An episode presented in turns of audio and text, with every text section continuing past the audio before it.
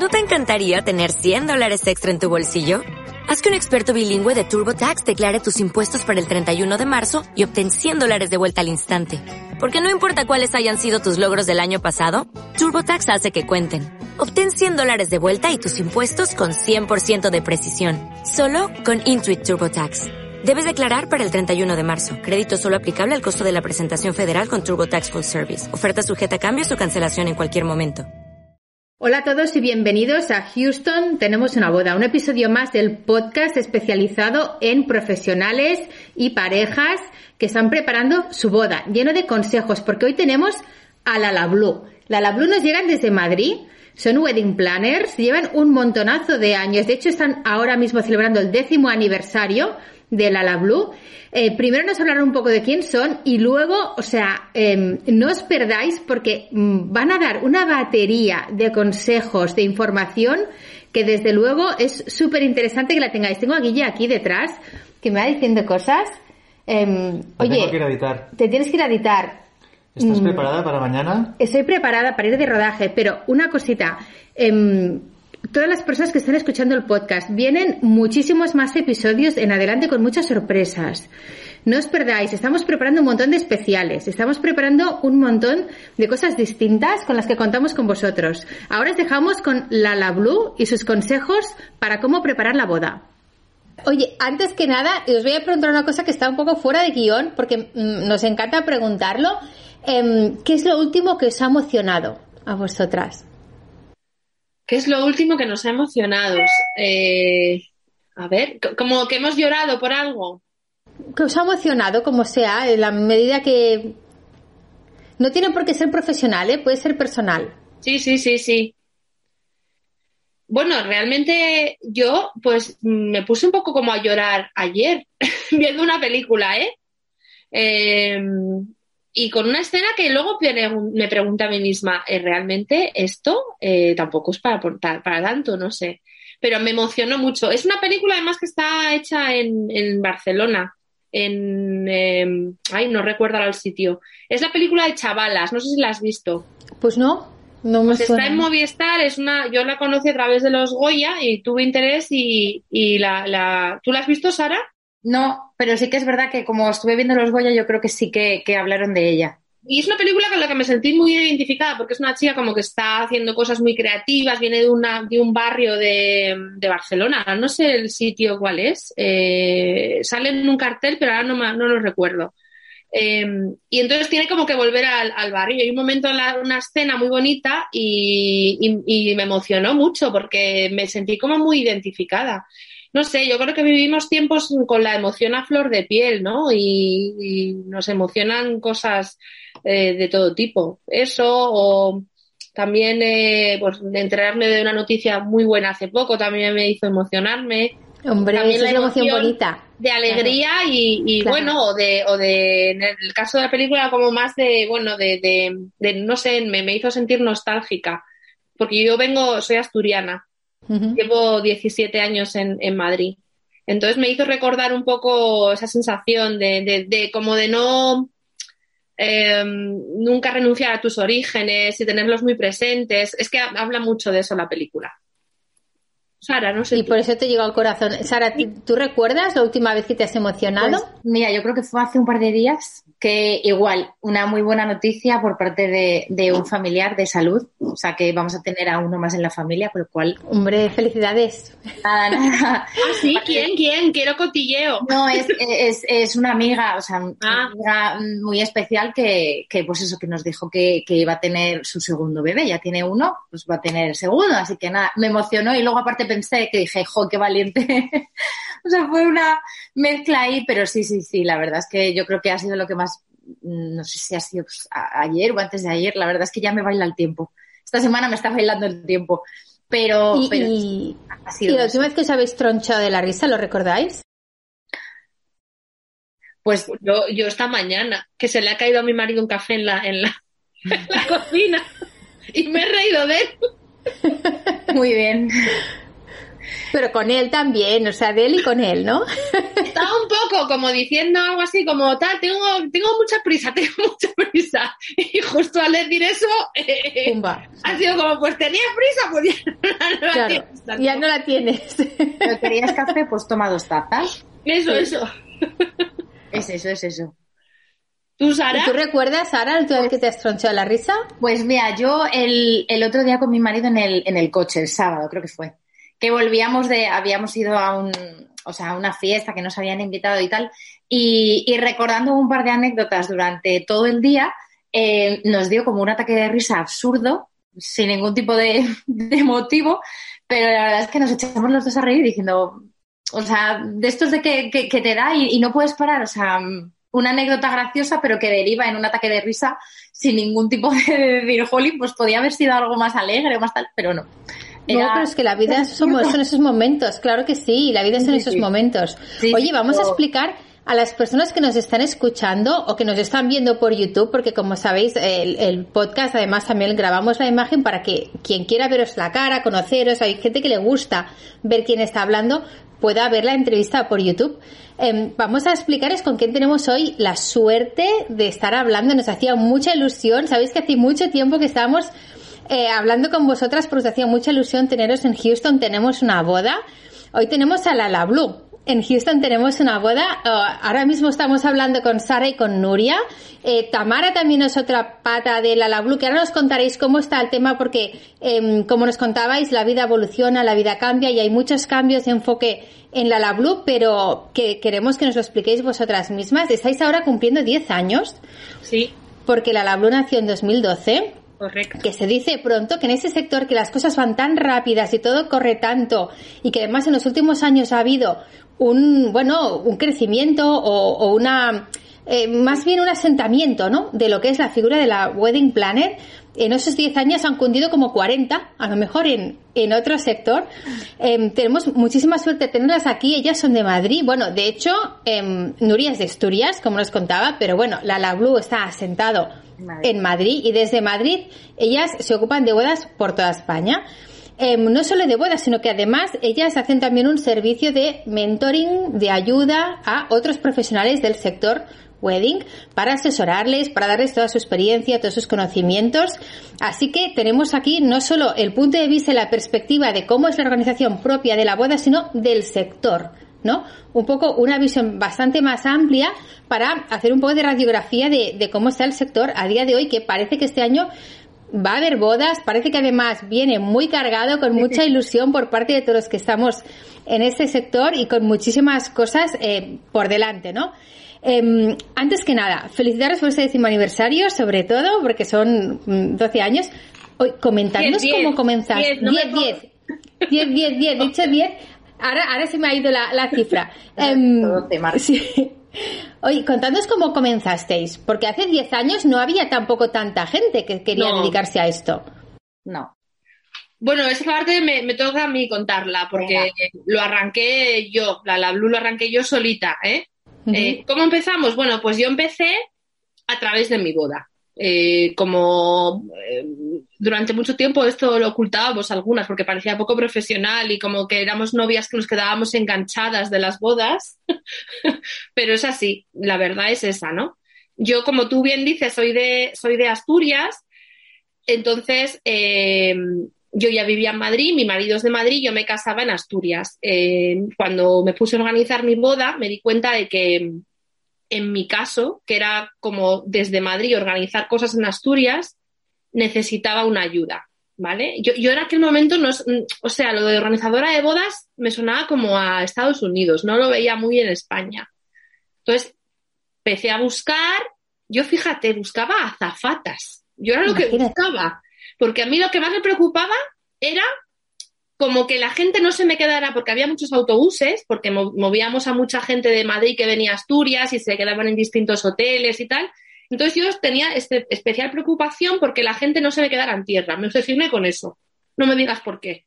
Necesito a alguien que cuente a la gente y que sepa y que los que viven del hotel entren, suban el autobús y me, preocupaba eso. Entonces yo dije a mi marido, creo que deberíamos tener a alguien allí como que hiciera esta labor Entonces empecé a buscar y me di cuenta de que no había muchas, muchas empresas de, de esto. Y encontré una, encontré una que arrancaba en Asturias y de la que yo fui su primera cliente. O sea, yo, yo fui su primera cliente de Wedding Planner a esa empresa de, de Asturias. Eh, bueno, con la que me llevo fenomenal y, y, de hecho, bueno, yo mi idea inicial, eh, cuando después vi un poco el negocio, era querer montar como una especie de pues, sucursal de esa empresa en Madrid, pero bueno, por determinados motivos finalmente no, no surgió así y decidí lanzarla a la Blue. Pero fue un poco esa la motivación. A través de mi boda me puse a buscar este servicio, me lo dieron a mí como cliente, me pareció fantástico. La empresa que lo hizo fue de Happy Day, con Carmen Roma al frente, a la, a la que adoro y adoraré toda mi vida porque me ayudó muchísimo. A través de ella eh, conocí este, este negocio, este sector, eh, el valor añadido que aportaban las wedding planners y yo dije, uy, yo creo que esto, esto es lo que siempre yo he querido hacer.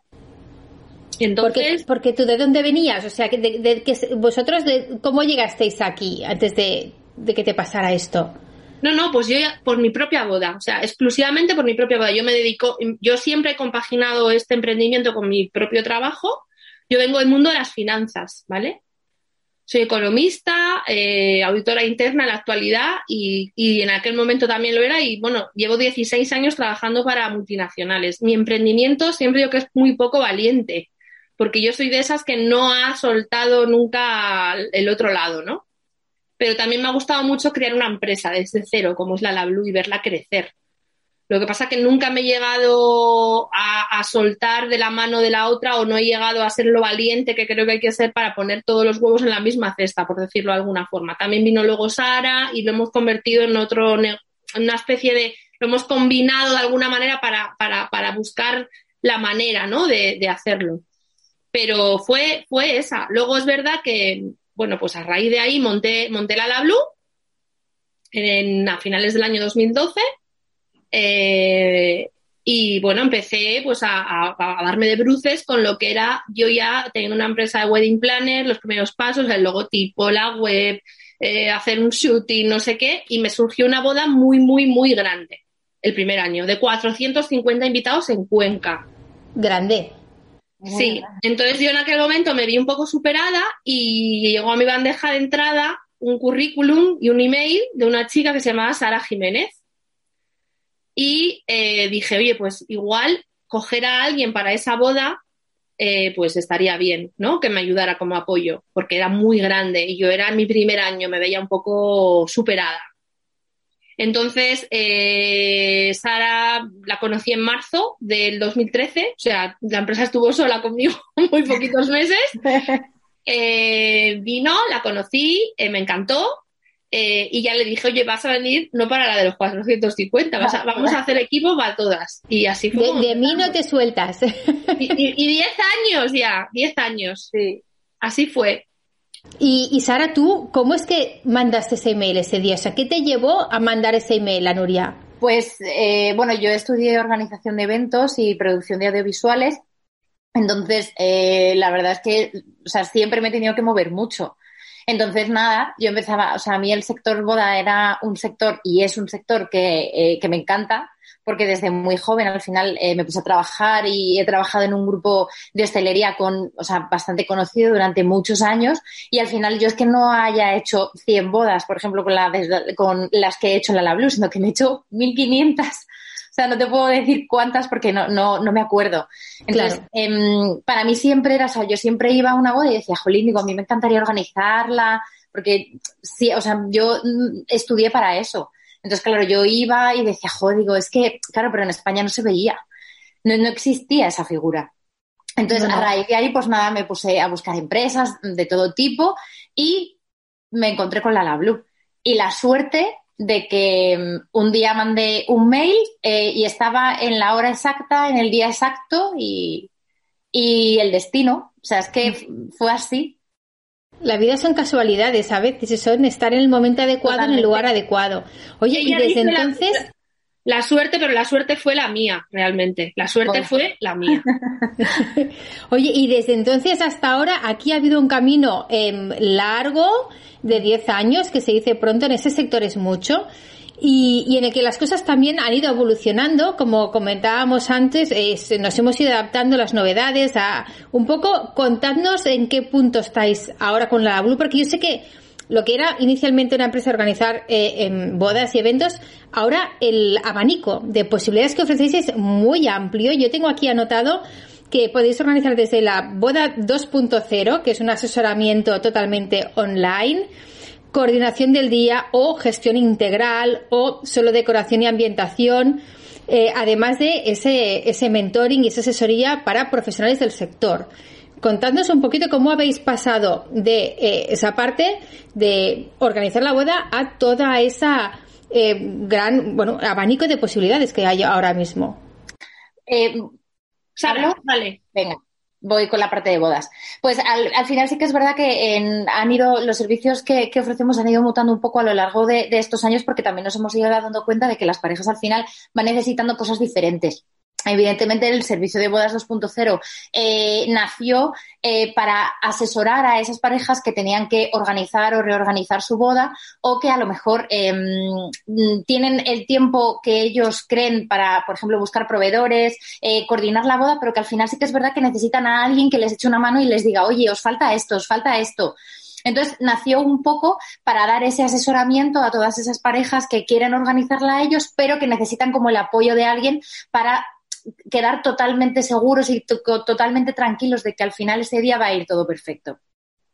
Luego sí que es verdad que toda la parte de, servicios antes los teníamos como mucho más desgregados, ahora los hemos intentado unificar porque creemos y todas las parejas que, que hemos tenido al final intentamos dar un servicio lo más completo posible y creemos en, que al final pues eh, todo nuestro servicio, tanto los proveedores que aconsejamos como luego todo el proceso organizativo y luego la coordinación estando allí ese día, eh, todo ese camino, o sea, todas esas partes del puzzle que Nuria dice mucho que al final nosotras somos como todo ese pega, o sea, ese pegamento que une todas las piezas de un puzzle el día de una boda durante todo el proceso y luego el día de la boda. Entonces, bueno, sí que es verdad que los hemos ido adaptando un poco, em, un poco en función más que nada, sobre todo para ayudar a los clientes a... Em, o bien con la búsqueda de proveedores o bien con la organización, porque a lo mejor ellos em, ya conocen a los proveedores o mm, tienen algún otra, o sea, tienen alguna otra parte en la que ellos se involucran, pero nosotros estamos ahí para hacerles todo el proceso. Oye, y de todas estas, eh, ahora que realmente está, em, mm, digamos que todo tan personalizado en el sentido que ellos pueden elegir mucho exactamente el tipo de servicio que quieren, hasta dónde quieren llegar, en qué, quieren focalizar vuestra ayuda, eh, ¿qué le diríais a una pareja que ahora esté a punto de casarse o empezando a preparar su boda y se esté planteando, se esté preguntando si le conviene, si, si es buena idea coger una wedding planner que le ayude en el proceso o no. Eh, en, esa, eh, en esa diatriba personal que tienen ellos en la cabeza, ¿qué les aconsejaríais o qué les diríais? Nosotras siempre les decimos, y un poco responde a la anterior pregunta, ¿no? Es decir, todos los servicios que ofrecemos los ofrecemos de esa forma, no como un todo o nada, sino como un lo que tú necesites realmente, porque comprendemos las bodas como personas que tienen un proyecto que es la boda y que cada proyecto tiene unas necesidades concretas y específicas, ¿no?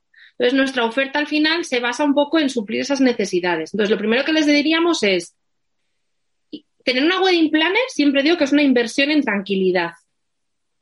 Durante el día y hasta incluso después de la boda. Si surge algún problema, también lo resolvemos después, porque no todo acaba el día de la boda.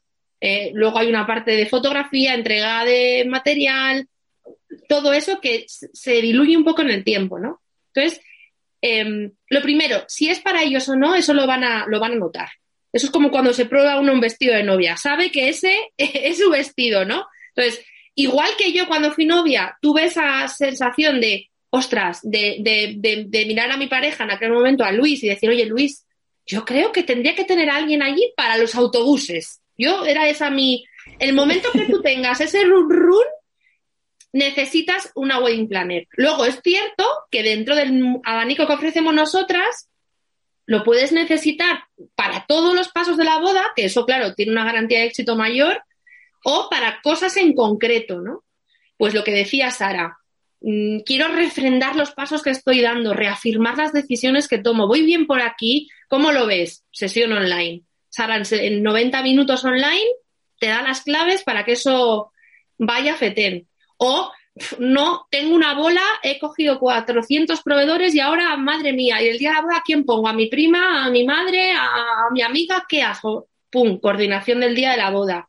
O, jo, me acabo de prometer, pero quiero que mi boda sea increíble. Cógete una organización integral en la que vamos a ir de la mano haciendo el proyecto de tu boda. Es decir, creemos firmemente en este negocio como no un bodas en masa, a escala, desde cero o todo o nada, sino en tú qué necesitas que nosotras te ayudamos. O he cogido esta finca y, jo, me encantaría darle otro aire porque la veo un poco ahora sosa, decoración y ambientación. Es decir, podemos hacer desde todo, obviamente, hasta pequeñas fracciones porque pensamos que tampoco tiene sentido eh, hacer cosas que ellos no quieran o que no con las que no se sientan cómodos. Entonces, con nosotras la gran, bueno, yo creo que muchas lo hacen, ¿no? Ya, pero una de las cosas que nos diferencia es esa, la libertad de elección del cliente, de lo que necesita. Comentabas tú que, que, uno de los casos podría ser decir, ostras, tengo 400 proveedores y tal. Em, si nos centramos en este tema, ¿cuál es por vuestra experiencia, eh, tantos años, eh, cuál es el proveedor que es más difícil decidir? Por parte de los novios? ¿Con cuál les cuesta más tomar decisiones? Mm, eh, es que yo creo que hay como, o sea, decidir, yo creo que al final creo que las primeras decisiones son un poco las que más les cuesta. Porque, por ejemplo, con el espacio, a lo mejor ven tres, pero les encanta el primero que han visto, pero tienen muchas dudas y quieren a lo mejor ver todos. Es decir, yo, por ejemplo, siempre, em, como te decía Marta al principio, nosotros, por ejemplo, impartimos unos talleres que hacemos generalmente de forma mensual y en esta parte la explicamos muy bien. Es decir, em, una cosa a la hora de elegir proveedores que tienes que tener cuidado es tanto la falta de información como la sobreinformación. Entonces, ¿qué pasa? Cuando tienes, por ejemplo, sobreinformación o falta de información, al final tu cosa, toda tu cosa es quiero ver más, quiero ver más, quiero ver más. Entonces, eso al final yo creo que es lo que más les atasca. Sabes, yo creo que al principio, sobre todo el tema, el tema espacio, muchas parejas llegan, lo ven y, y como dice Nuria, cuando una vez que llegas y lo ves, dices, es este. Lo tienes muy claro. Pero hay otras personas que dudan mucho. Entonces, yo creo que generalmente eh, el espacio yo creo que es lo que más dudas les puede, les puede llegar a, generar. También por toda la o sea, por todas las pequeñas decisiones que conllevan ese espacio. Pues tema, por ejemplo, de mínimos, de exclusividades, de eh, tema a lo mejor de desplazamientos, es decir, todas las pequeñas decisiones que implica coger un sitio u otro. claro, es que es, un poco como la base sobre la que sientas el resto de la boda. Efectivamente, efectivamente. Es el punto de partida, yo creo. Eh, el punto de partida de construir un proyecto de una boda parte en gran medida del espacio, ¿no? Son los celebramos. Luego es verdad que también les cuesta mucho, porque ahí nos lo ponéis muy difícil, los videógrafos y los fotógrafos, decidir, ¿no? En la foto, porque no es lo mismo videografía y videografía hace 10 años que ahora pero que eso ha cambiado, pero muchísimo. Y eso sí que lo hemos vivido nosotras. De, bueno, ahora hay unos fotógrafos y unos videógrafos maravillosos, pero no hay uno, hay muchísimos. Entonces, em, cuando les empiezas a abrir, por ejemplo, el abanico de fotografía y videografía, se hace bastante lío también, porque la calidad ha aumentado tan exponencialmente ahí, en fincas también, ¿eh? Pero en fotografía y videografía es, es, es, indudable, indudable, indudable, indudable. Yo creo que, fíjate, ha sido, o sea, como el servicio, o sea, sin contar la parte de Wedding Planner, que no existía la figura y que luego apareció y demás, pero yo creo que es el servicio que más ha, o sea, ha mutado a lo largo de, estos años. Sobre todo en, en el, lo que dice Nuria, en el cambio de eh, un servicio hace 10 años a un servicio hace, mm, o sea, en la actualidad o hace 4 mm, o 5. O sea, yo veo las fotos de mi boda y quiero llorar. Bueno, quiero llorar. Y nosotros vemos el vídeo de nuestra boda, que entonces no nos dedicábamos a esto, nos dedicábamos a otra cosa. Y, y, de verdad que lo enseñábamos el otro día a nuestras hijas y decíamos, oh Dios mío, oh Dios mío. El mío es el típico de la ceremonia entera, toda esa movida. Sí, sí, sí, sí. Y nosotros, yo, o sea, nosotros nos casamos hace mucho tiempo, ¿eh? que nos casamos en 2002. O sea, no te cuento cómo era el vídeo de 2002. Precisamente por eso, en parte, eh, estamos intentando hacer algo que sea radicalmente diferente, porque hemos pasado por eso. Sí, sí, sí. La verdad que en estos 10 años nosotras hemos experimentado una profesionalización del sector impresionante para nuestro beneplácito y para el de los clientes, ¿no? O sea, es increíble el talentazo, lo digo siempre, que hay en este sector. Increíble, increíble, increíble. De verdad. Felicidades. Bueno, gracias por la parte que me toca y por el resto de compañeros, que hay compañeros maravillosos, tanto en fotografía como en vídeo. Eh, recuperamos un poquito el tema de los espacios porque me parece súper fundamental a la hora de marcar cómo es la boda, cómo va a ser y tomar las decisiones. Vosotros que sois wedding planners, seguro que cuando vais a un espacio veis detalles, cosas que cuando va la pareja no se da cuenta, no le da importancia, no saben que eso realmente va a repercutir tanto en su boda. ¿En, qué es eso que os fijáis vosotros, vosotras, que, que, veis que ellos no, no, no se dan cuenta de la importancia que tiene? Mira, nos fijamos en sillas nos fijamos en por dónde transita la gente, cosa que ellos, claro, ven y, no saben. Y bueno, la gente por dónde entra, por dónde va, por dónde sale. O sea, todo esa tenemos como una especie de clip cinematográfico en la cabeza de cómo va a ser la boda, ¿no? Entonces, eh, en todas esas cosas nos tenemos que, fijar. Pero aquí yo tenía el auricular que no sé por qué me ha empezado a sonar una música de no sé qué, ya está, solucionado. Que de repente te estaba escuchando y de repente me empieza a salir una, pieza de música clásica y digo, perdón. Ah, mira qué, bonita. Ya está, ya está. Discúlpame, ¿eh? Discúlpame. Nada, nada. No, en esas cosas, ¿no? Yo creo, en, mobiliario, en sillas, en espacios, por dónde transitan, por dónde va a ir la boda. Em, hacemos eso como una especie de película cinematográfica en la, en la cabeza donde simulamos la boda. Em, bueno, luego toda la letra pequeña, que ellos igual no se paran tanto a leer. Es normal, nosotros nos casamos, como dices ahora, muchas veces al año, pero ellos no. Entonces, si no detectáramos esas cosas, eh, aunque solo fuera por repetición, tenemos que hacerlo, claro. Y en general de las bodas, o sea, siempre cada uno tenemos como nuestras manías personales, vamos a decirlo, o, ¿cuál es ese punto en el que vosotras no podéis evitar fijaros? Yo que sé, a veces he hablado con personas de catering que dicen, yo no puedo evitar poner bien eh, lisos los manteles, que caigan bien, o yo no puedo evitar repasar servilletas. ¿Cuál es esa manía personal que vosotros decís sobre todo? Odiamos la silla antelada. Sí.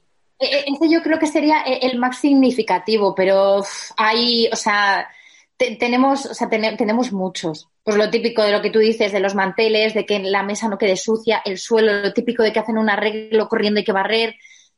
O sea, son pequeñas cosas que al ojo yo creo que la gente no suele ver, pero que claro, al final después de muchos años, eh, o sea, eh, la vista se nos va. Claro. Tenéis el ojo entrenado. Sí, sí, muchísimo. También incluso cuando hacemos algún shooting, luego ves las fotos y te das cuenta de fallos o, ¿sabes? Pues yo qué sé, mm, desde tener que llevar plancha para planchar el mantel y que quede bien o pues no nos hemos dado cuenta, pues mira, dale arrugado, pues. O sea, eh, sí, y luego, por ejemplo, nos fijamos mucho cuando testamos te testamos, digo testamos porque, bueno, al final pues, trabajamos con todo, nosotras no vamos a comisión con nadie de proveedor, entonces trabajamos con todo el mercado, con la libertad absoluta, ¿no? De elegir claro. a cualquier proveedor. Entonces, nos yo, por ejemplo, en, ahora ya no voy tanto a bodas porque estoy dedicada a otras cosas, pero sí que nos solíamos entrar mucho en cocinas y fijarnos mucho en, el, en el, la cara B de las bodas. Eso mm, ellos no lo ven, pero nosotras luego hemos visto cosas muy bien y otras cosas no tan bien y hemos dicho, este catering, ¿sabes lo que te quiero decir? Claro, eso ahí tenéis, ahí el, los novios cuentan con esa experiencia no solo de lo que les pueda recomendar por precio o por tal, sino que em, es una cantidad de información que vosotras tenéis acceso a las que ellos no han podido tener acceso de ninguna manera. Es muy curioso, Marta, porque en las bodas es como una, mm, se vive una sensación por momentos, no sé si a ti te ha pasado, igual también, ¿eh? Pero es una sensación un poco dual, ¿no? O bipolar. O sea, hay como una, se vive una cosa rara, porque es como por un lado ves la felicidad, la distensión, tal acá, y luego igual entras en cocina y ves una mega bronca entre camareros, metre, o tensión, o venga, no sé qué. Es como un poco mm, venga, estoy un poco, me voy a volver loca. me parece un poco, eh, no sé si seguís el programa Masterchef, eh, cuando hacen eh, Masterchef exteriores ahí todos gritando en plan, venga, bueno, venga, pues, venga. En algún catering, alguna cosa de esa hemos visto, ¿no? Un poco la cara B de las bodas, lo que los novios o los invitados no ven. Entonces es una sensación eh, un poco curiosa, ¿no? Forma parte del trabajo, claro. forma parte de la adrenalina, de los tiempos, todo esto, pero se vive esa, esa especie de, de, de como más hardcore eh, de puertas para adentro y luego sales al salón y es todo como paz y armonía, ¿no? Yeah. Es que pues, la que tiene montada adentro. bueno, es que además catering, eh, yo creo que, que, dentro de todo lo que son los timings son un poco los que van eh, más, más eh, estresados, vamos a decirlo, porque, bueno, o sea, eso, una vez entran planchas y es carne, por ejemplo, hay que servirlo ya. Claro. Y yo, por ejemplo, no suelo, yo no estoy nunca en los rodajes porque siempre estoy como organizando producción y es eh, Guille o el equipo de rodaje quien está ahí, pero, pero claro que sí, o sea, te cuentan situaciones en las que de repente se levanta un, un, un invitado que no ha dicho a las wedding planners, o si no hay wedding planners, eh, o que, pero que no lo ha comunicado, decir, voy a decir unas palabras, o voy a hacer un juego a los novios, o les hemos preparado una sorpresa entre los amigos. Y ahí, si cocinas, tenía la carne en la plancha, o sea, claro, nervios y, y, y lógicamente histeria porque se te estropea la carne y luego si la sacas fría, la culpa es de Kat. Bueno, no, no es la culpa de Catherine, pero los invitados creen que la culpa es de Catherine. No van a decir, ostras, es que el invitado se ha levantado en el momento más inapropiado.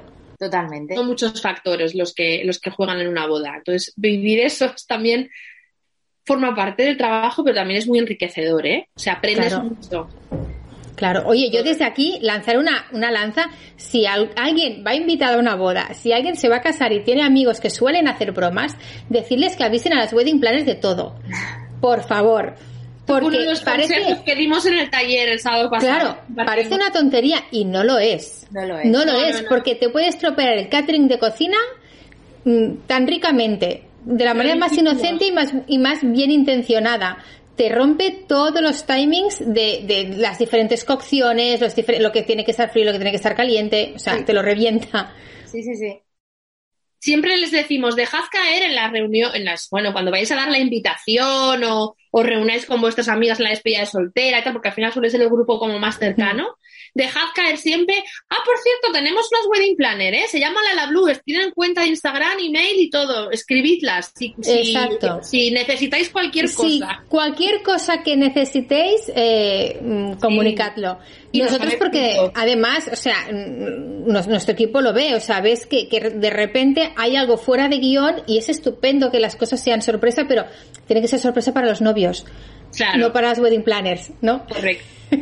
A veces es inevitable ¿eh? que se te escape algo, porque... Claro. Pero bueno, eh, agradecemos, normalmente también es verdad que ellos se dan cuenta de que, ah, tienen wedding, plan- entonces suelen venir, entonces bueno, hacemos una coordinación last minute, Total.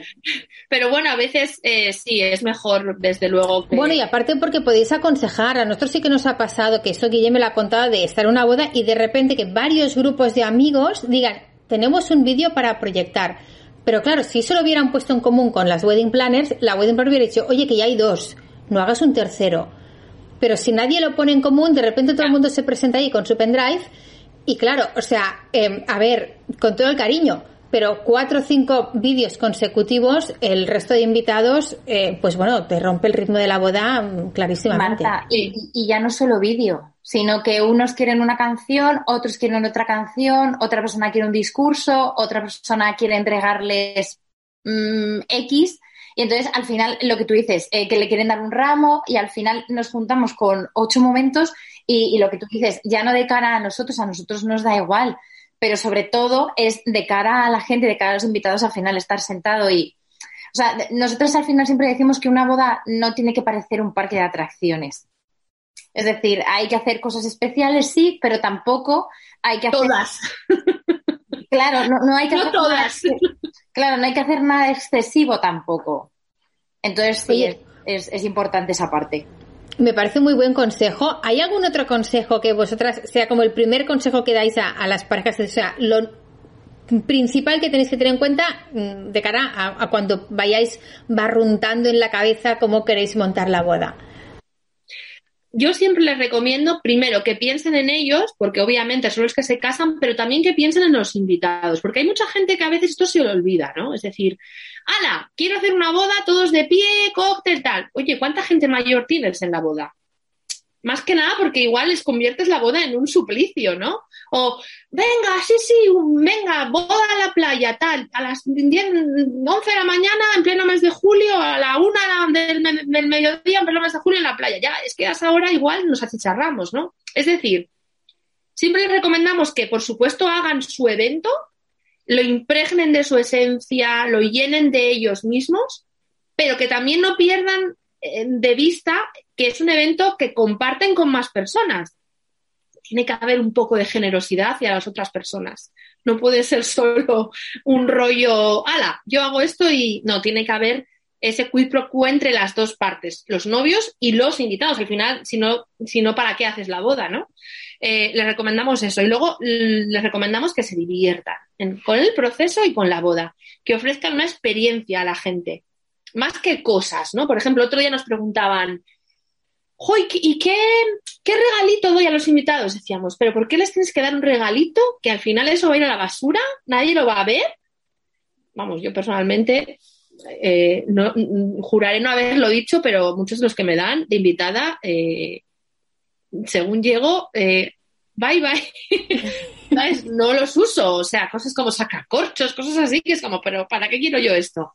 Además, siempre son malísimos y no funcionan. Pero bueno, fuera de eso, ofréceles experiencias a los invitados. No les ofrezcas tanto cosas materiales, sino pues dedica eso a montar un fiestón brutal o a tener una estación de glitter o a que de repente aparezca un oso gigante animando a todos los invitados o que te aparezcan en la casa de papel un montón vestidos y te hagan ahí una performance. Algo chulo que realmente la gente es lo que se va a quedar con la sensación y decir, joder, vaya boda que fui este sábado que aluciné, no con el sacacorchos que me han dado, ¿no?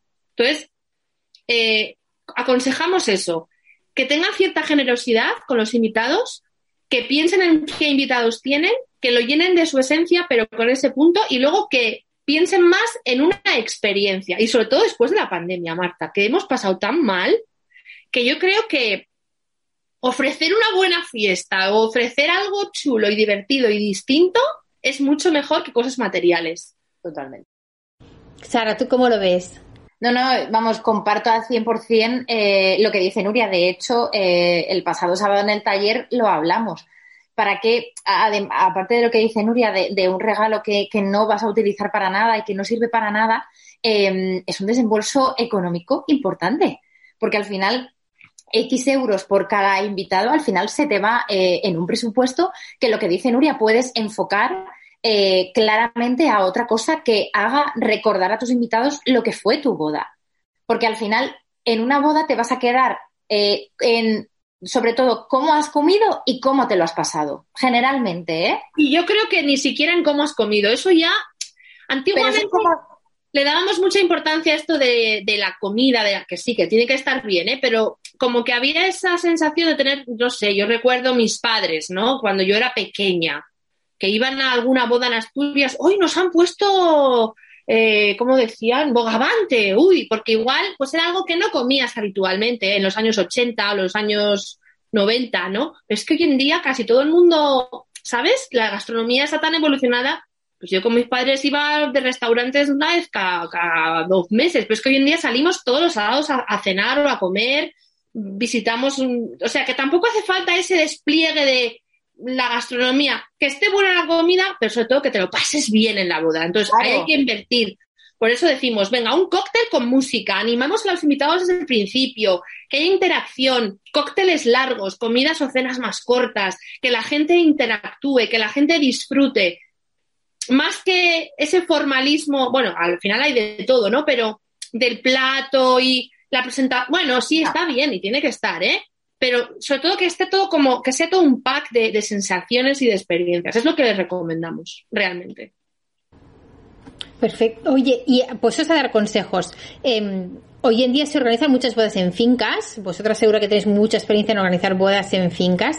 También se organizan muchas bodas urbanas. Y es una cosa que a mí me llama mucho la atención y más siendo vosotras que tenéis vuestra sede en, Madrid, aunque podáis trabajar por todo el, territorio. Em, ¿qué consejos daríais a los novios que se planteen una boda urbana? Bueno, hay que tener en cuenta que las bodas urbanas, eh, por nuestra experiencia, es como para novios muy concretos, ¿sabes? O sea, no todo el mundo eh, tiene en la cabeza, yo creo, desgraciadamente, el tema de voy a casarme dentro de la ciudad, ¿no? De las grandes ciudades, las grandes urbes, Madrid, Barcelona.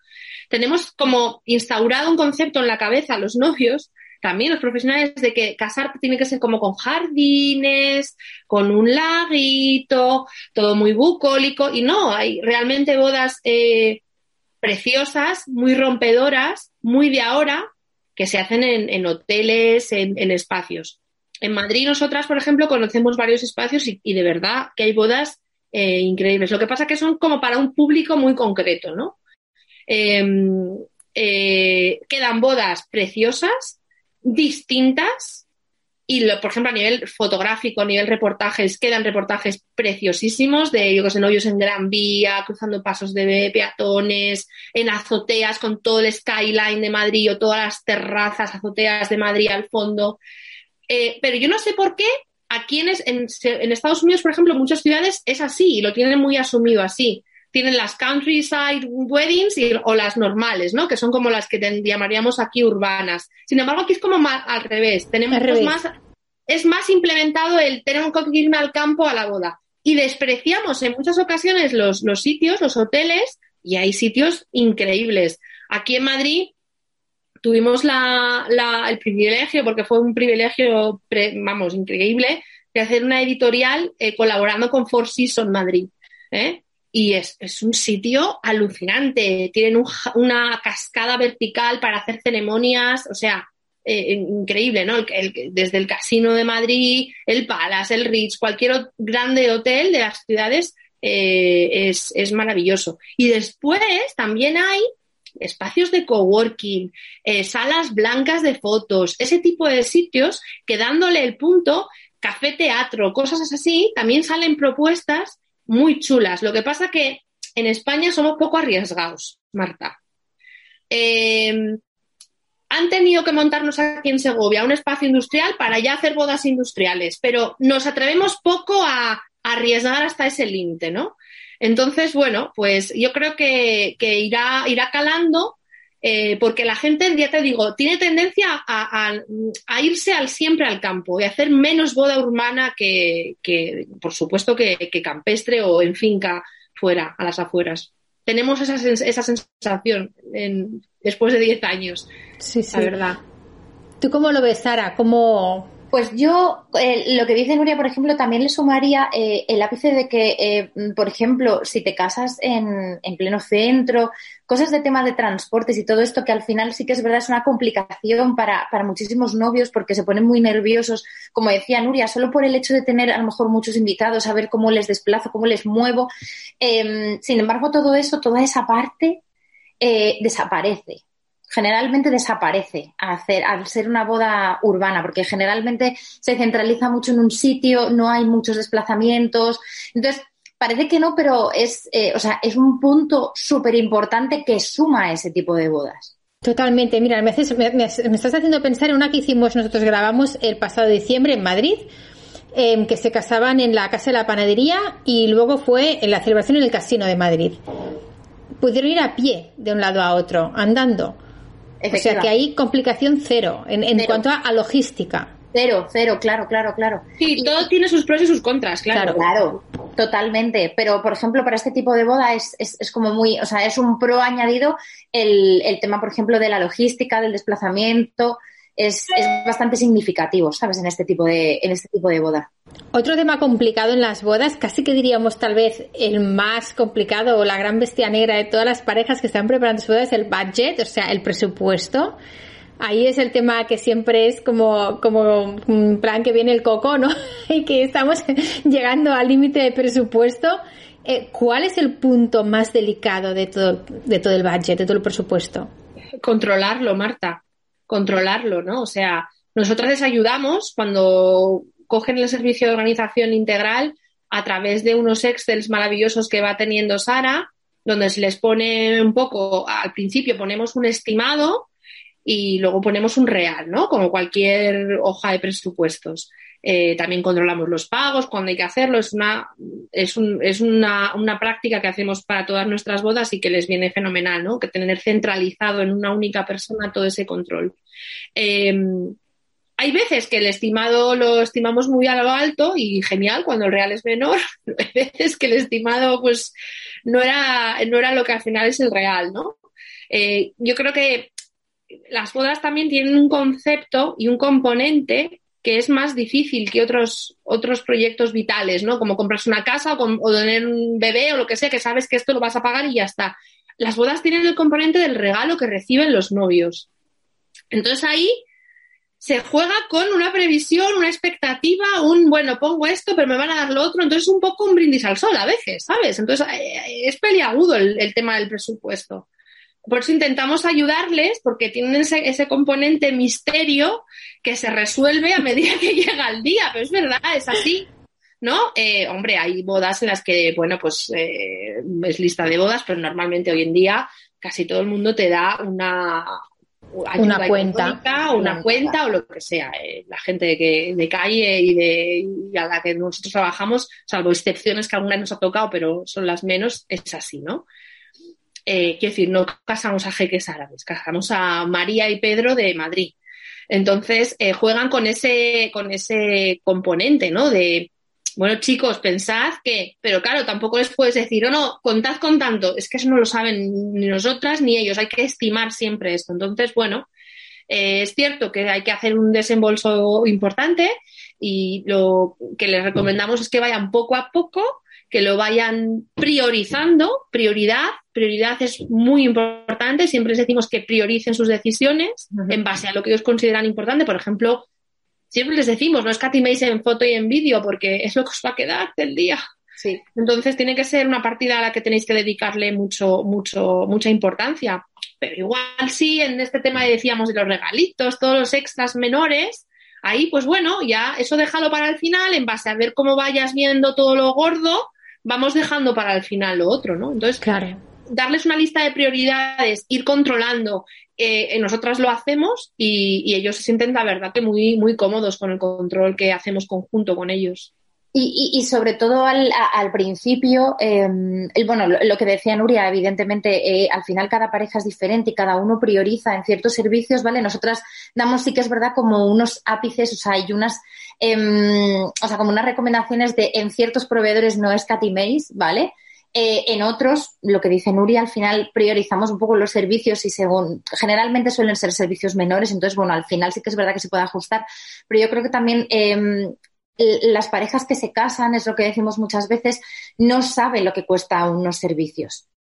Entonces, yo creo que al final ir descubriendo cada paso es a lo mejor al principio como que les, o sea, les sorprende o, mm, o, les genera como un poco de, estrés o de indecisión el no saber eh, cómo ir dando cada paso en función del, del presupuesto. Pero lo que, al final nosotros lo que intentamos siempre es que sepan eh, a qué se van a enfrentar, por decirlo así, para que ellos al final puedan ir ajustando. Luego está claro que tenemos eh, parejas que no tienen problemas con presupuesto y hay otros que, como, como nos pasará a todos, eh, quieren una boda de 60.000 euros que a lo mejor puede valer por 15.000. Es imposible. Claro.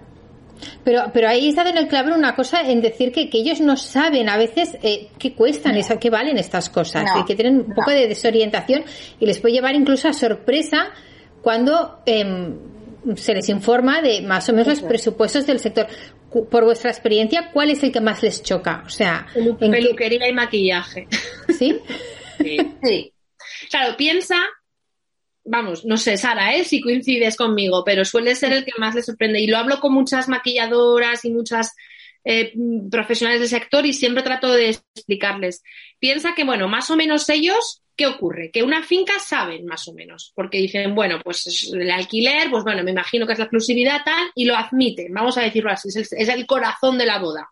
Luego, precios de menú, ellos más o menos saben porque han ido de invitados a otras bodas, saben lo que han dado de dinero, entonces, bueno, más o menos eso lo entienden. Fotografía y videografía, pues raramente saben lo que cuesta porque no se hacen reportajes personales habitualmente hasta que te llegas a casar, ¿no? Es decir, no, no hay eso. Entonces, bueno, ¿pero qué ocurre? Que todas vamos a la peluquería los sábados. Todas nos maquillamos de vez en cuando para algún evento. Claro, lo que te cobra una maquilladora y una peluquera eh, de calle, de pie, de peluquería para un sábado normal es muy distinto de lo que te cobran para el día de una boda. Hay un salto muy grande. Es más, como es un servicio que las mujeres, por ejemplo, usamos habitualmente, les choca mucho ese servicio. Les, les, les nos cuesta muchísimo explicar la valía, el necesitas esto, todo lo añadido que aporta, no, mira, es que también tienes una prueba, van a revisar tu piel, mm, vas a verte en las pruebas, van a rectificar. Nos cuesta muchísimo ese en concreto, porque ya tienen la como información y el salto, sinceramente, es tan grande en algunos casos que, no, lo soportan. Y, una cosa, y, parecerá curioso, al final te gastas X presupuesto en eh, foto, vídeo, finca, etcétera, pero al final lo que repercute en ti y en, tu belleza, como dice Nuria, al final de que te hagan un tratamiento de piel, que te hagan una prueba, que te veas bien y demás, les, les cuesta. Y es, es, curioso, o sea, que para el resto de servicios a lo mejor no tengan problema y acepten esos tipos de presupuestos y luego para ellas, o sea, para un servicio para ellas, les cueste tanto. No todas, es cierto, es decir, evidentemente. No, todas, pero donde sí nos surgen más problemas es en esa partida, normalmente. Hay, otras que no, ¿eh? que dicen, no, no, yo perfecto, mm, pero Adelante. Eh, es donde más les surge o donde más hemos tenido que explicar eh, con detalle. El resto de cosas más o menos está admitido, pero ahí les cuesta. Yo creo que es porque tienen esa referencia claro, claro. previa. Y, y, a ver, Nuria, ¿tú qué, ¿a ti qué te parece? Pero yo creo que, por ejemplo, tema flores es otro de los servicios que también les cuesta. También, también les cuesta. O sea, hablamos siempre en general, ¿vale? Sí, sí, sí. Eh, hay gente que evidentemente no y le da muchísima importancia y prioriza, por ejemplo, en ese, en ese servicio, pero hay mucha gente que no llega a entender eh, el servicio de las flores, el traslado, las flores, la calidad, eh, el, el arreglo, el, el gusto, porque claro, al final eh, hay mucha variación de, de, uno a otro, entonces la gente se pregunta mucho y dice, pero, pero ¿por qué hay tanta diferencia?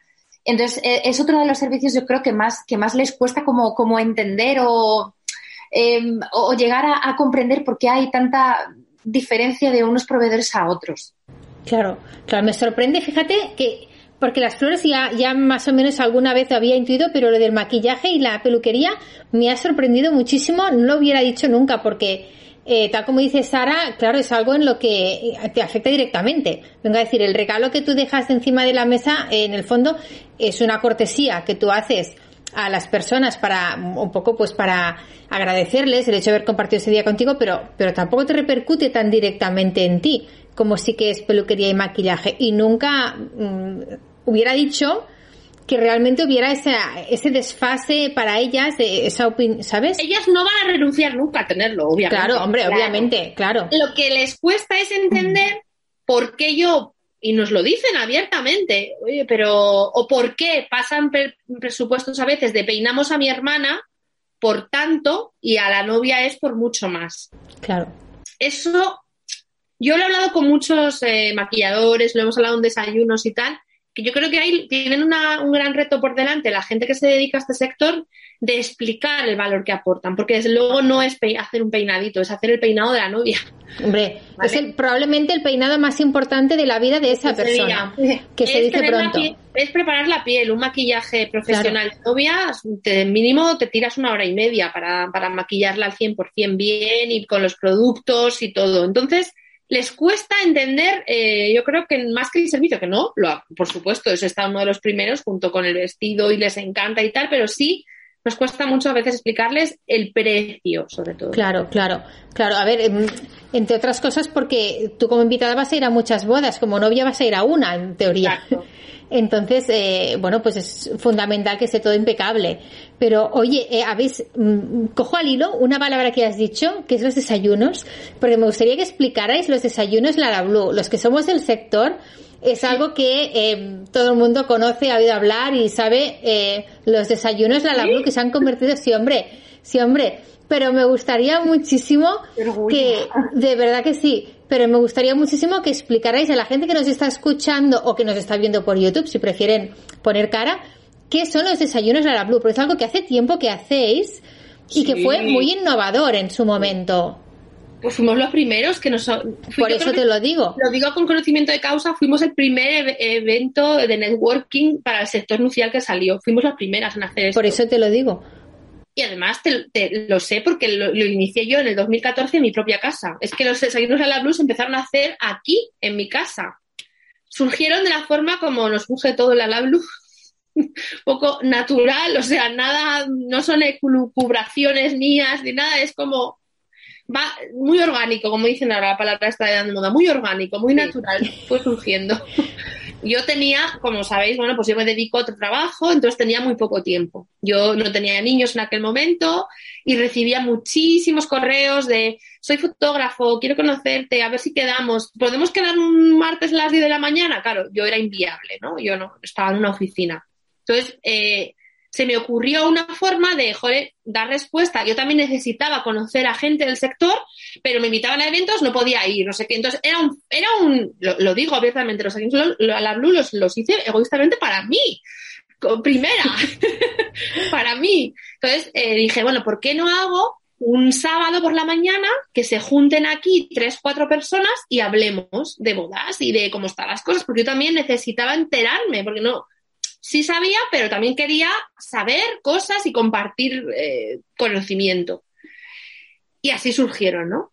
Entonces, eh, pues tuvimos la idea de que siempre venía un fotógrafo. Entonces, ese fotógrafo que venía, pues cubría, eh, hacía fotos desayuno, que era mi casa. O sea, lo podéis ver en la web. Los primeros que se hicieron están mi salón, el bizcocho que hacía mi marido, mm, mis tazas de café, tal cual. O decía a la gente que tenía que traerse zapatillas era un, del dress code era que se trajeran zapatillas y de estar en casa para estar cómodos, bueno, una cosa así muy loca, pero era como muy privado, o sea, para nada. Es verdad que lo publicábamos luego en el blog que teníamos y en redes y tal. Entonces la gente empezó a escribirnos, oye, yo quiero ir, que no sé, pero si es que es mi casa, o sea, no es una cosa... Entonces, bueno, lo hicimos, tuvimos así durante un tiempo hasta que ya dije, oye, esto, si vamos a empezar a meter aquí hace que no conocemos, en mi casa no vamos a sacarlos fuera. Entonces hicimos unas temporadas como en cafeterías bonitas de Madrid, sitios chulos y tal, eh, pero también era como juntando a la gente que nosotras un poco veíamos que podía entre ellos encajar con nosotras y demás. Hasta que ya era tal el aluvión, de verdad, ¿eh? De emails, mensajes privados, yo quiero ir, por favor, eh, soy florista, quiero ir, de verdad, que soy wedding planner, estoy empezando tal, que dijimos, bueno, pues vamos a, no sé, a hacerlos así con una convocatoria, buscamos un sitio, que la gente se pague lo que nos cobra el sitio el desayuno y que y hacemos networking de tres horas un sábado por la mañana. Y así fue como, como nacieron.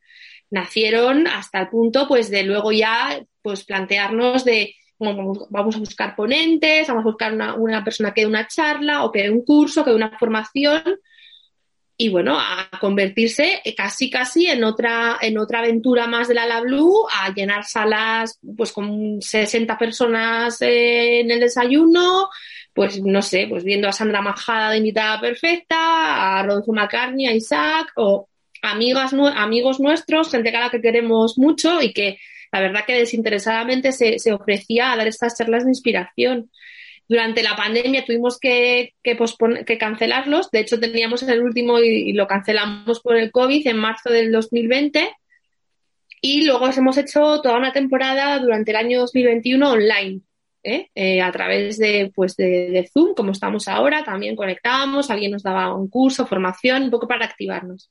Ahora están un poco parados porque yo estoy un poco sobresaturada de trabajo con las mentorías, pero bueno, eh, siempre están ahí y siempre están ahí a punto de volver y pensamos que para el próximo otoño volverán los presenciales.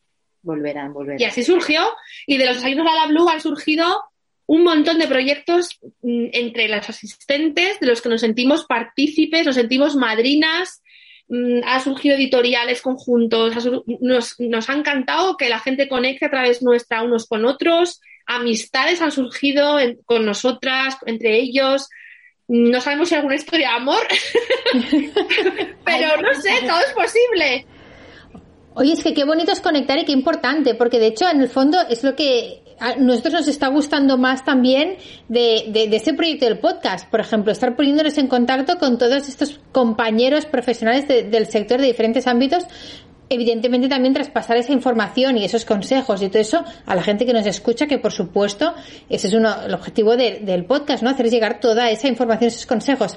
Pero un poco de de como mm, consecuencia colateral, podríamos decir, nosotros estamos teniendo el placer de, de, poder estar en contacto con todos estos compañeros que es súper enriquecedor siempre, porque oye, eh, aventuras mil y anécdotas eh, mil y, siempre salen em, temas de estos y, puedes comentar, por ejemplo, em, viene 2022, todo el mundo dice que viene cargadísimo de bodas. Bueno, nosotros sí que realmente estamos notando eh, que se ha dinamizado un montón, afortunadamente.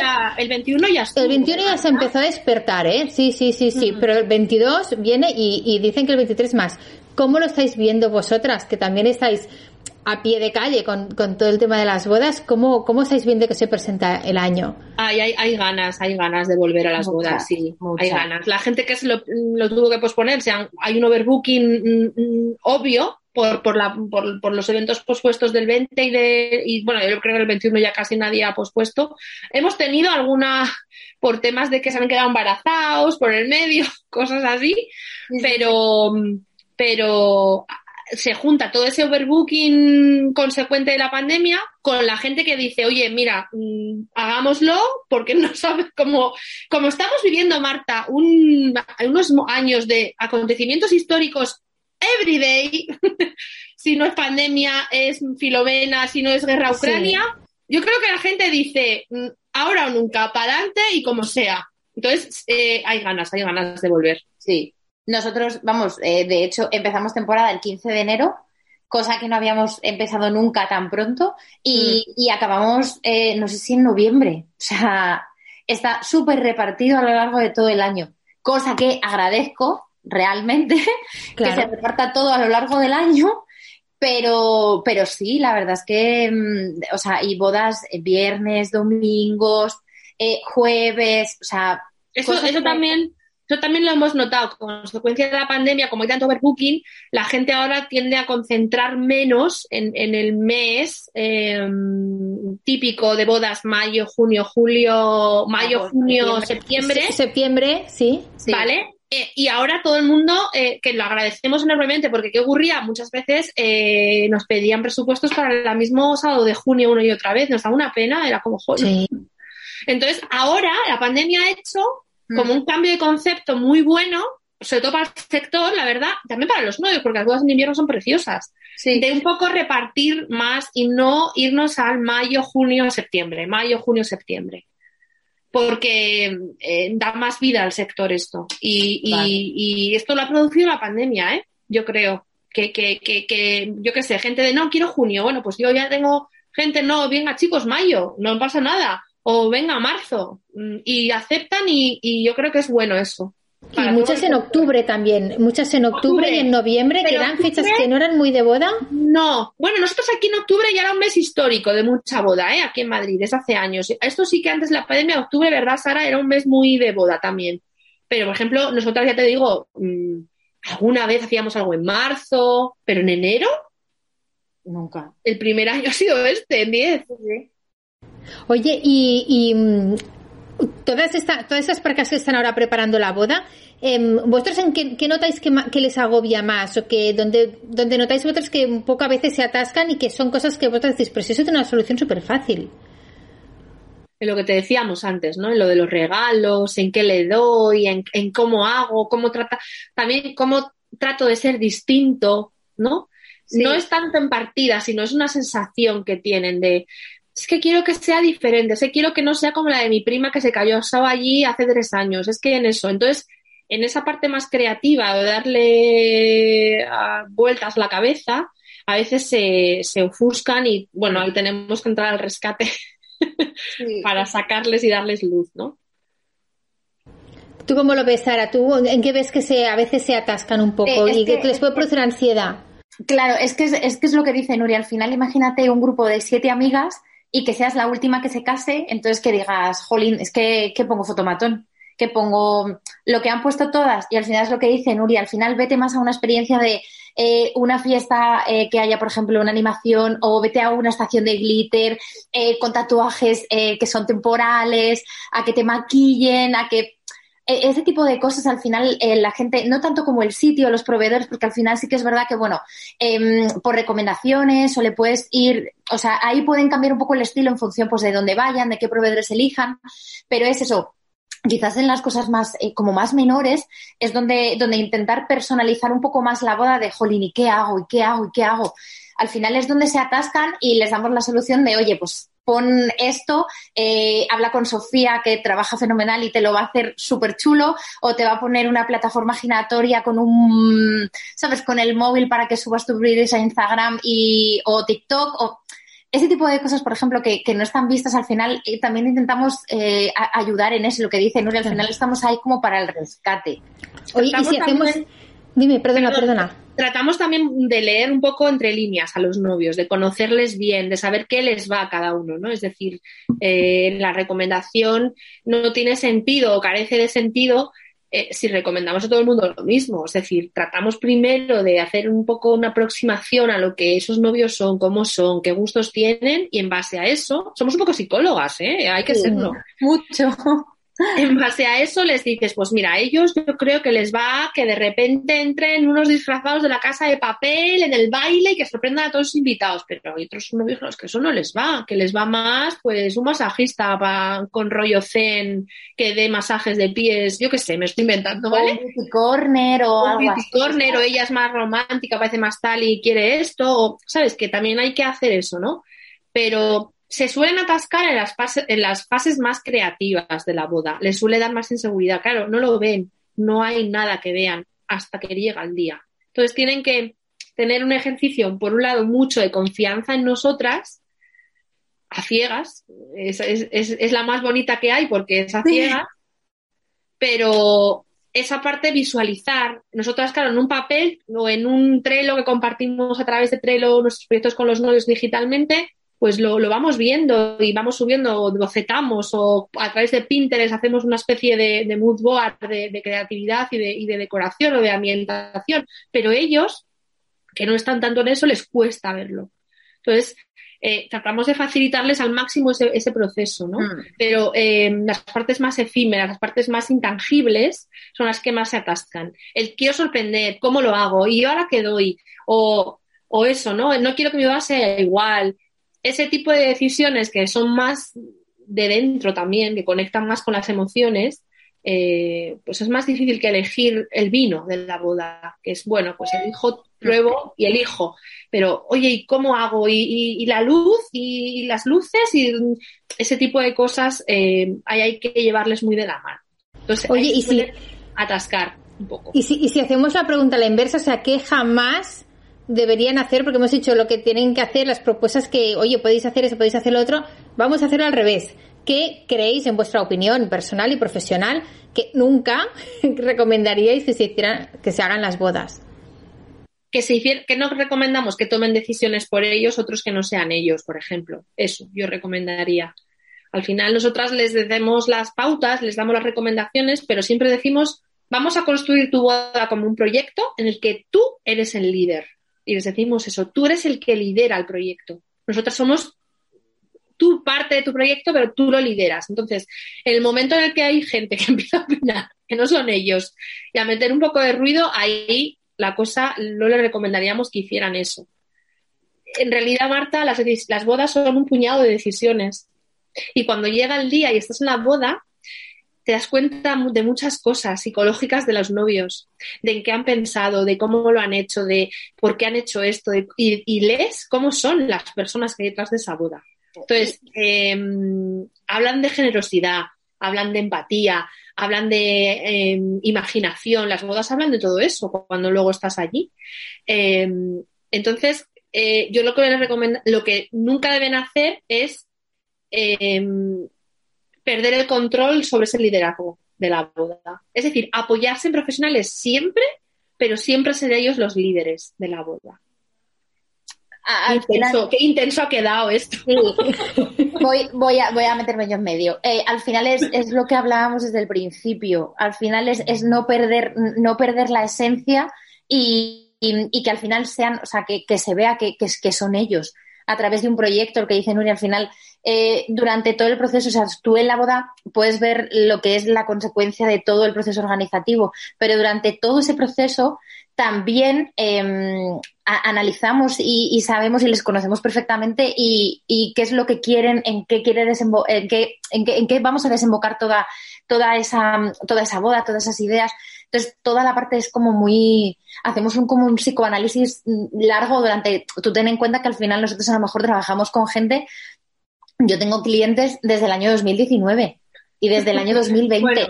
Es que por la pandemia. ha pasado de todo, o sea, ya pasamos de ser mmm, cliente a, a, decir, es que mmm, prácticamente eh, eh has compartido momentos tan importantes de mi vida como el nacimiento de un hijo, que nos pasa con muchos clientes que han, que han tenido hijos durante pues, eh, estos años y han tenido que posponer. Entonces, claro, al final es un proceso muy largo en el que al final les acabamos conociendo y lo que dice Nuria, la boda muestra mucho cómo, cómo es esa pareja y al final lo que no, lo que nosotros siempre les invitamos a, a que no pierdan es eso, es su esencia. Claro, totalmente de acuerdo. O sea, es súper importante porque a través de la boda, eh, eh, un poco es como tu huella digital, también tu sí. boda, donde se ve quién eres. Se ve o, debe, o debería.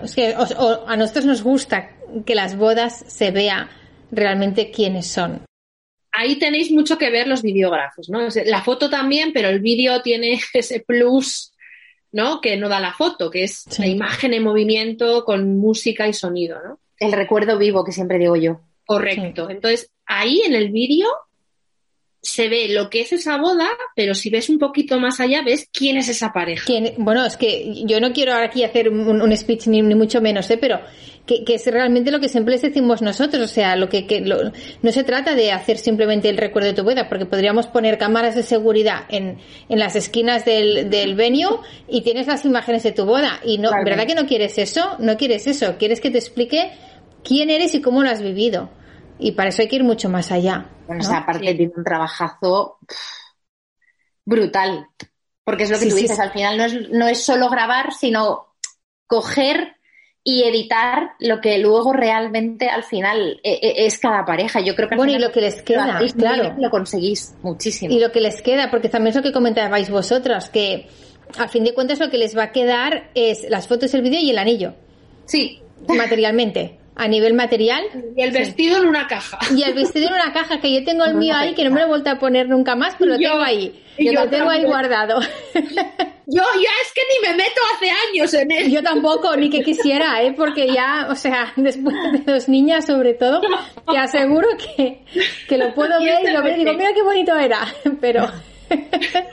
Oye, vamos a hacer un juego y para ya terminar, porque tampoco os quiero robar más tiempo, pobres, que estáis aquí dedicándonos Tengo que un mentoring, montón. ¿eh? Exacto, un montón de consejos. Eh, mira, pues hacemos esto y nos explicas luego lo del mentoring y no os Venga. quiero entretener más, pobres, porque me sabe mmm, mal. Vamos a hacer un pequeño juego súper rápido, de esas de batería de preguntas rápidas, bueno. de pregunta-respuesta, pregunta-respuesta. Súper, súper rápido. Nos imaginamos que os volvéis a casar, que os recasáis os recasáis y ahora con todo el conocimiento que tenéis del sector, Uf. pues a lo mejor haríais las cosas un poco diferentes y lo que vosotros haríais, pues a lo mejor puede inspirar mucho a las parejas que nos estén escuchando, de por donde también podrían ir ellos. Eh, ¿Qué es lo que más ilusión os haría? Organizar la boda otra vez desde el principio. Todos los preparativos. Ay, yo, Aquí, yo personalmente yo, eso. Yo, yo me iría a una parte como un poco más personal.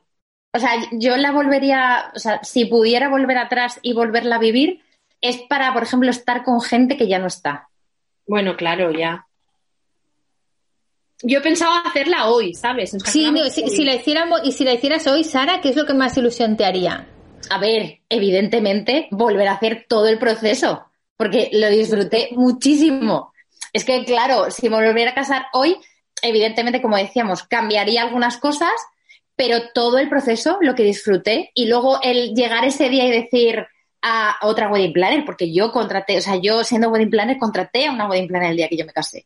Eh, decirle, toma los papeles, me voy. Fue tal cual, ¿eh? Pero sin duda es, es, o sea, fue lo más divertido para mí. Oye, ¿y haríais boda de mañana o boda de tarde? Mañana. ¿Mañana? mañana también. Sí. Mañana también. Ahí Por- repetiría. Lo digo para la gente que nos esté escuchando y, esté- uy, y estén dudando si hacer mañana o si hacer tarde. ¿Por qué decidís así tan claramente mañana? A mí, Es porque verdad que la luz mm, me gusta, o sea, la, lu- el, o sea, todo el atardecer, toda esa luz de tarde, de que el día al final se va como apagando y luego ya entra la noche, es decir, tienes como las dos partes, día y noche. ¿Y, y tú, Nuria? Yo es verdad que últimamente me, me gustan mucho las, las bodas de tarde, ¿eh? Y soy muy fan de las bodas de tarde y creo que son una maravilla las bodas de que lleguen hasta altas horas de, de, de la madrugada. Pero las de día me parece, no sé, como que para también para los invitados, yo siempre pienso en los demás, en los invitados es como que te despiertas y es el día de la boda, ¿no? Es como que ya, no sé, me, me gusta esa sensación de el día entero. Eh, también por lo que dice Sara, ¿no? Tienes el día y suelen llegar hasta la una, dos de la madrugada y, y suficiente. Me gustan las bodas de día. ¿Y haríais mar, montaña, ciudad? Mm, ¿Qué haríais vosotras? Si os casarais Yo ahora, tengo ¿eh? claro que sí, yo tengo claro que la haría, eso sí no lo cambiaría en el mismo sitio, en mi Asturias patria querida. Y entonces, bueno, buscaría un poco la combinación de mar, mar y, y campo, ¿no? De Asturias. Yo eh, estoy igual, yo el sitio no lo cambiaría, porque el sitio al final decía mucho de lo que, de lo que somos nosotros, entonces eh, eso sí que no lo cambiaría tampoco. ¿Y dónde os prepararíais? Porque hay gente que se prepara en casa, pero hay mucha gente que se prepara en el propio sitio, cosa que agradecemos infinito los que somos de fotografía y vídeo, porque nos facilita la logística una barbaridad y nos permite eh, aprovechar mucho más el tiempo que tenemos disponible para hacer el rodaje. ¿Qué haríais vosotras? Yo, pese a que tengo mucho cariño a la casa donde me he criado y al sitio, a la casa de mi madre, en defi- en definitiva, sí que, sí que la haría en, en otro espacio, la, la- los preparativos. Cambiaría yo creo esa parte y la, y la boda sería simbólica, quizá más informal, no tan, mi boda fue religiosa, eh, pero bueno, por probar otra cosa, probaría la simbólica y sí, casarme, prepararme en el, mismo sitio y casarme en el mismo sitio. Eso sí lo cambiaría. Yo también, o sea, yo me arreglé en el, en el mismo, o sea, en la misma finca, aunque luego, como Nuria, me casé en, en, en una iglesia. Em, pero sí, sería otra de las cosas que cambiaría. Contaría con, con- después de ver tantas bodas que ha hecho nuestra compañera Tamara, se te queda la espina de decir, lo tenía que haber hecho.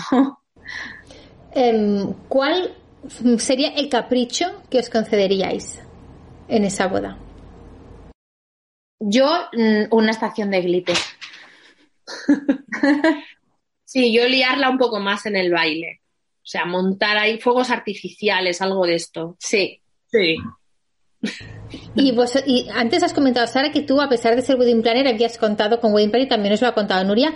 ¿En qué parte de la boda necesitaríais o, o querríais ayuda especialmente? Eh, sobre todo el día de la boda. Es decir, yo de toda la parte organizativa mm, me encargué. Sí que es verdad que cuando, por ejemplo, los clientes me dicen, no, yo me encargo de toda la organización y tú solo tienes que ir a coordinar el día de la boda. Ahí no podemos correr riesgos porque sí que es verdad que al final, eh, es lo que decía Nuria, eh, somos unos profesionales y hay cosas eh, que a lo mejor a las parejas no tienen en cuenta o se les puede escapar. Entonces, eh, eso, por ejemplo, hay que tener mucho cuidado. Pero claro, al final, la parte organizativa, pero sobre todo el día de, el día de la boda, me parece súper importante contar con alguien que se cargue absolutamente de todo. Que surge algún imprevisto, que lo solucione. Que surge cualquier cosa, llevan el timing, porque tú no estás ni para llevar el reloj, ni para estar preocupada absolutamente de nada más. La verdad. Em, ¿Y qué es lo que no querríais el día de vuestra boda? Que me lloviera. En Asturias es un poco difícil porque en Asturias eh, es más probable, pero bueno, mm, oye, que hay bodas fa- fantásticas y hemos hecho bodas ¿Boda? súper soleadas en Asturias. Bueno, si habéis estado en Asturias, comprobaréis que Asturias es el típico sitio donde puede hacer toda la climatología posible en, dos- en, seis horas. Entonces, Sí, yo en mi boda llovió, granizó, hizo sol y, ya no, y maravilloso. Pero granizó, llegó a granizar, ¿eh? Ahora, estuvo divino todas Yo estaba en la, en la peluquería peinándome y veía granizar y decía, ok. Pero luego, cuando mi entrada, todo esto, un sol maravilloso. O sea que yo. Eh, ¿Qué no querría que, que, ¿Cuál era la pregunta, Marta? ¿Qué no querrías en tu boda? Yo, yo, aburrimiento, ¿no? Quizá. Que no, eso es lo que no querría en mi boda. Que la gente se aburriera. Y un poco relacionado con esto, ¿con qué canción entraríais? O sea, ¿haríais entrada un poco triunfal en el banquete? ¿Y con qué canción entraríais? Buah, yo la cambiaría, porque la mía era una muy, muy, en aquel momento era una de Michael Bublé, como muy bonita, pero totalmente que no invitaba a, a ese momento de, venga, todos arriba. No, no invitaba a eso. Yo opté por la elegancia del momento y no por la diversión. Eran, otros tiempos. Entonces yo optaría por un, no sé, un, un Maluma ahora a tope de power. De power, totalmente. ¿Y tú, Sara? Sí, yo me iría también, o sea, yo sé que es verdad que nosotros elegimos la de voy a pasármelo bien de hombres G, pero sí tiraría más hacia algo de esto. O sea, algo más potente. En el momento, sí, sí, sí. Total. Y ¿Hablaríais durante la boda? O sea, eh, porque es un tema que no hemos tocado, los speeches, que son ahora breve. Cada vez, sí. Pero sí. Sara lo hizo, de hecho. Yo, no lo hice, pero yo lo haría, sin duda. Creo que mi marido lo hizo. Eh, a mí me faltó, yo, y sí lo haría. Me faltó eso, sí. Y para terminar, ¿dónde, ¿dónde os iríais de viaje? Yo repetiría el mío. Yo también. No lo cambio. Yo hice un, o sea, hicimos safari en Kenia y luego fuimos a Zanzíbar. No lo cambio. El mejor Brutal. viaje sin duda. Guille y yo hicimos este viaje para hacer el primer aniversario de casados. Sí. Antes de empezar a meterte en tener niños y todo eso. Sí, sí, sí. Brutal el viaje. También suscribo, súper recomendado, súper recomendado. Tú también repites, Nuria. Yo repito porque yo eh, hice costa oeste y Polinesia. Polinesia. Entonces, claro, Bora Bora. yo de hecho, estado. Cuando, estaba en Bora Bora, eh, yo lloré allí porque dije, ya, mm, es increíble, yo ya voy a morir y nunca voy a volver. O sea, ya haré viejecita y nunca volveré aquí. Porque es difícil, está muy lejos. Mm. Entonces, sí, eh, Polinesia y Costa, Costa Oeste me da más igual, pero Polinesia sin duda. Sin duda. Oye, y antes de que. una cosa que sí que has hecho antes de morir es lo de. Em, todo este, ese tema que nos ha quedado pendiente hablar y que quiero que nos cuentes, lo del mentoring. Sí, bueno, pues. O sea, llevar mucho más allá lo que es la, la Blue y no, no solo en sino llevarlo a asesoramiento a profesionales. Sí, eh, toda la parte de mentoring surge, pues como todo la Blue, de forma así como un poco natural y poniéndote bruces las oportunidades delante de la cara y diciendo, Nuria, tienes que hacerlo. Cuando hacíamos los desayunos la Blue, mucha gente terminaba el desayuno y me decía, oye, Nuria, venga, vamos a comer, eh, comemos juntas porque te quiero contar un proyecto que voy a hacer nuevo, ¿cómo lo ves? ¿Qué, qué harías tú? O tengo dudas en esto. Entonces yo vi que, que había la necesidad, por decirlo de alguna forma, de que ese desayuno durara un poquito más. Además de ir a comer, luego igual a la semana o a las dos, semanas me mandaba un montón de WhatsApp, mira, he hecho esto, a ver qué te parece. Entonces yo veía que, realmente eh, existía eh, eso, ¿no? E, esa inquietud en el sector. Había gente que llevaba tiempo o había gente que quería arrancar o gente que llevaba dos o tres años quería darle una vuelta, o hacer como hicimos nosotras, ¿no? Que es abrir nuevas, nuevas, nuevos planos en, la empresa. Entonces, yo como siempre, esto empezó pues en el 17, 18 a, surgirme más y mucha gente, entre ellos, por ejemplo, Isaac, eh, nuestro amigo Rodolfo McCartney o otras personas me decían, Juan Nuria, tienes que hacer algo porque realmente yo creo que puedes ayudar a muchas personas. Yo tengo también ese componente de los negocios, de que trabajo en la empresa privada. Gran parte del éxito que yo creo que tiene la Blue es porque hemos implementado cosas como de una gran empresa en una micro empresa pequeñísima, pero hay que pensar así, hay que hacer las cosas como con un poco de, de, rigor y como bien hechas, ¿no? Aunque seamos autónomos, creámonos que somos Inditex, pues nos lo creemos. Eh, entonces, Em, en el 19, eh, pues ya organicé para pues, lanzarla a la Blue Mentoring. Eh, tardé un poquito porque descubrí justo cuando lo lancé que estaba embarazada de mi segunda hija y tuve un embarazo muy malo, eh, terrible, de, estar en reposo, vomitando mucho y demás. Entonces, bueno, tuve que posponerlo, pero bueno, me dio tiempo también a, a coger un poco de aire. Oficialmente, digamos que empezó en septiembre del año 2000. 20. Eh, Durante todo el 21 he estado ya dando servicio a toda la gente que ha confiado en mí y bueno, básicamente pues hacemos un poco, es un La Blue Bodas, pero dedicado al sector. Hacemos un poco lo que la gente necesita. Hay programas de mentoría de tres meses en los que se trabaja conmigo de forma individual y totalmente personalizada. Nos marcamos objetivos, lo vamos viendo. Yo me convierto en tu socia temporal me meto contigo en tu negocio, lo reviso, te aporto lo que yo he aprendido en 10 años de experiencia.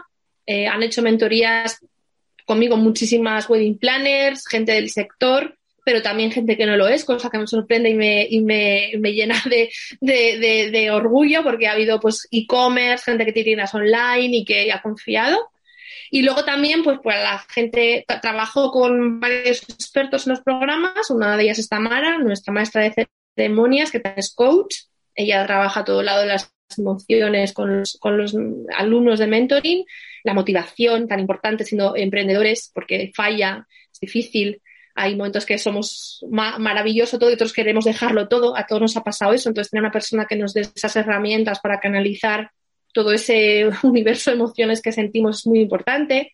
Luego también trabajamos con Nuria, que es una experta en automatización y productividad, para tratar de trabajar, aprovechar toda la digitalización que ha traído también la pandemia, aprovecharla para tratar de ser más eficientes, eficaces, más rápidos, más ágiles a través de herramientas y sistemas. Y bueno, yo estoy en la parte, pues, base, la base de la mentoría eh, para trabajarlo esto durante tres meses.